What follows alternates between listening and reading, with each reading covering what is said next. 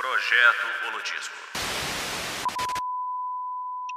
Episódio 4 Valtec Reserve your family spot in a state of the art underground vault today. Sign up now and prepare for the future.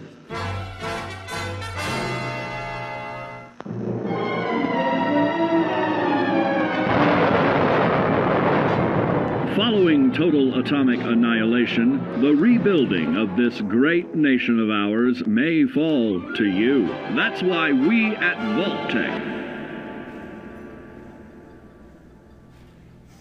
Imagine estruturas de metal capazes de suportar impactos de uma guerra nuclear por séculos. Ter comida e água de boa qualidade e livre de radiação. Tudo no mundo moderno disponível para o seu conforto mesmo depois da destruição mundial. Para alcançar todos esses sonhos, o governo apostou no que ficou conhecido como Projeto Safe House. Foi uma iniciativa do governo em conjunto com uma empresa privada chamada Valtech. Ele visava a construção de bunkers capazes de preservar a humanidade da iminente destruição nuclear.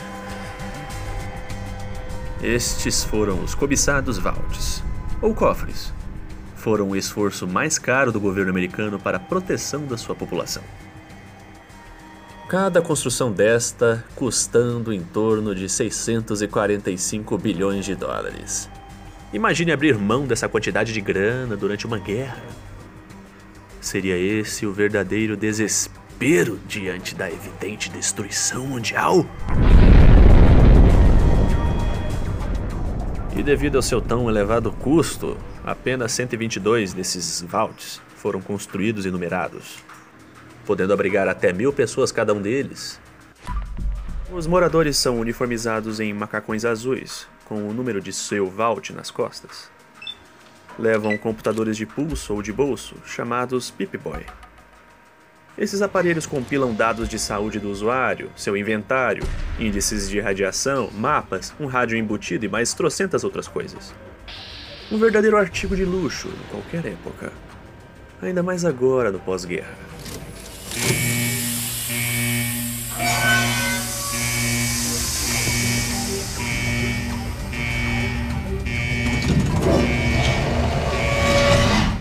Estes bunkers deixariam a marca da Valtech nos séculos seguintes, pós-guerra, onde certos indivíduos trajando estes macacões azuis, com números em dourado nas costas, percorrem a grande wasteland mudando o rumo da história de grandes eventos. E de acordo com a própria Valtech, o suporte de vida de suas estruturas metálicas funcionaria por 900 anos, com chances de falha entre 1 e 1 milhão. Estes cofres estavam recheados de suprimentos necessários. Essa poderia ser a vida que todos pediram em caso de total destruição nuclear. Estar protegido de tudo e todos do lado de fora. E cada vault seria implantado com fazendas de hidroagricultura autossuficiente, garantindo comida para todos seus habitantes além de um sistema de purificação de água, o que era suficiente para os residentes não perceberem que estavam bebendo sua própria urina. Também havia um pequeno arsenal capaz de armar até 10 pessoas, um sistema de comunicação e monitoramento da superfície, sistemas de entretenimento, sistemas de queima de lixo e corpos de forma que não contaminasse os residentes. E talvez o item mais importante de todos, o famoso Garden of Eden Creation Kit, ou GEC. Um dispositivo equipado com todo tipo de ferramentas necessárias para revitalizar a Westland. Era desenvolvido pela Futuritech, divisão da Valtech, responsável por criar armas e itens futuristas, assim como módulos de realidade virtual capazes de emular vários cenários e muitos outros desses itens estranhos.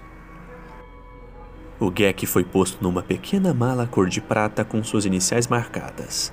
Dentro, o residente iria encontrar sementes, fertilizantes e os equipamentos, que são um pequeno reator de fusão e um replicador básico. O necessário para começar a reconstruir o Wasteland depois que finalmente sair de seu vault. Alguns documentos até dizem que os residentes sortudos poderiam ter mais de um GEC disponível dentro de sua vault.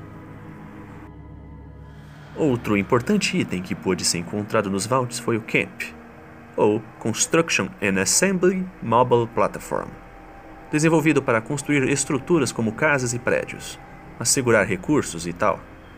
Devia ser bem útil.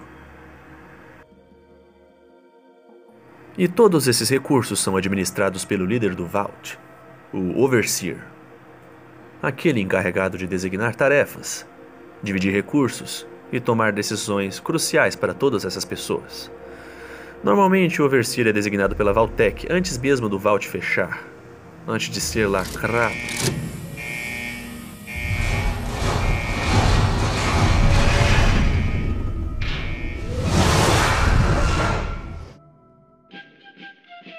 Seria esse mais um sonho americano realizado com todo o seu potencial? Construção desses cofres começou no ano de 2054 e perdurou em tempos de guerra até o ano de 2077. A localização exata desses refúgios é desconhecida. Alguns estão escancarados na boca de grandes rochas impenetráveis. Outros ficam tão dentro no solo que podem estar selados até hoje. Os vaults eram divididos em dois tipos: os comuns, que abrigavam pessoas que eram selecionadas pela Valtech para fazer parte de seu programa. Geralmente encaixando-se em algum tipo de perfil exigido pela empresa. Isso e os vaults de controle, aqueles que marcavam a bandeira da empresa na reconstrução da sociedade, dando abrigo a empregados da Valtech e pessoas que seriam de extrema importância para a reconstrução da terra devastada. Os esforços da Valtech em manter a população americana segura e pronta para reconstruir depois que o mundo explodisse pareceu bem altruísta. E com o apoio do governo, era quase certo mesmo que se as bombas viessem, as pessoas estariam salvas. Contudo, ninguém desconfiou. Ninguém viu chegando.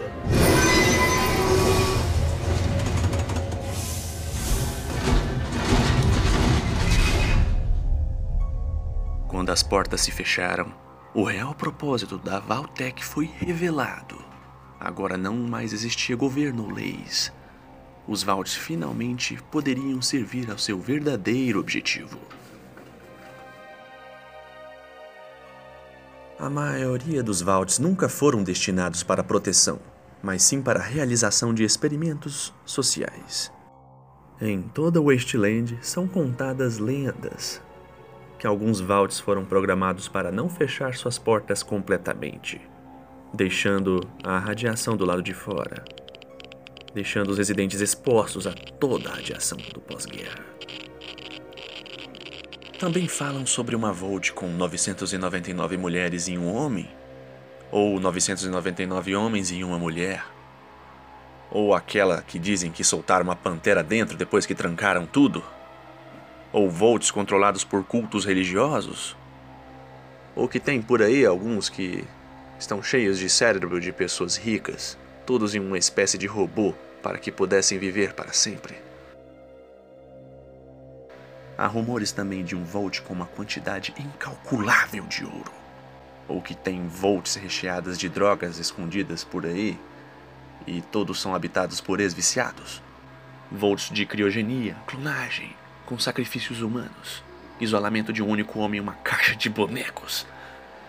Não havia limite para a loucura das experiências da Valtech.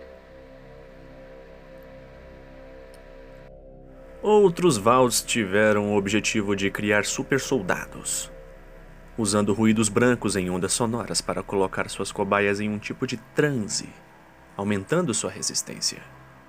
Tentaram também o cruzamento genético entre humanos e plantas, com o objetivo de se tornarem autossuficientes. Seleção artificial de crianças separadas de seus pais logo na entrada do Vault, mantendo os melhores dos melhores e até mesmo o uso de FVI, o vírus de evolução forçada. São muitos exemplos de experiências terríveis que a Valtech tentou impor em seus residentes. Aqueles que juraram proteger serviram apenas de ratos de laboratório. para experiências aparentemente sem nenhum sentido além do puro sadismo. Os vaults de controle, aqueles geralmente compostos por pessoas da própria empresa Valtech, foram os poucos que seguiram sem experimentos, onde puderam de fato usar o GEC para reconstruir e revitalizar o que restou do mundo. Em alguns casos, virando até mesmo centros de comércio importantíssimos, como é o exemplo do Vault 8, que se tornou Vault City. E mesmo com esses objetivos absurdos, a maior parte dos experimentos foi um completo fracasso. Aniquilando todos ou a maioria de seus residentes, poucos Vaults conseguiram superar suas experiências. Com seu povo escapando para assentar em outro lugar ou resolvendo se trancar lá dentro se escondendo da loucura que se tornava o lado de fora. Ah, dizem que o próprio governo sabia de todos os planos da Valtech. Que foi tudo parte da parceria. O governo entrega a sociedade americana na mão desses sociopatas enquanto se prepara para sobreviver ao fim do mundo. Usando dos recursos combinados e a tecnologia da Valtech para preservar o alto escalão do Estado americano juntamente com pessoas-chave.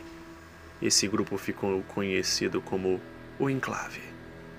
Remanescentes do antigo governo americano que buscam se proteger do apocalipse para emergir novamente em sua nova ordem mundial. Bem, mas isso é uma outra história.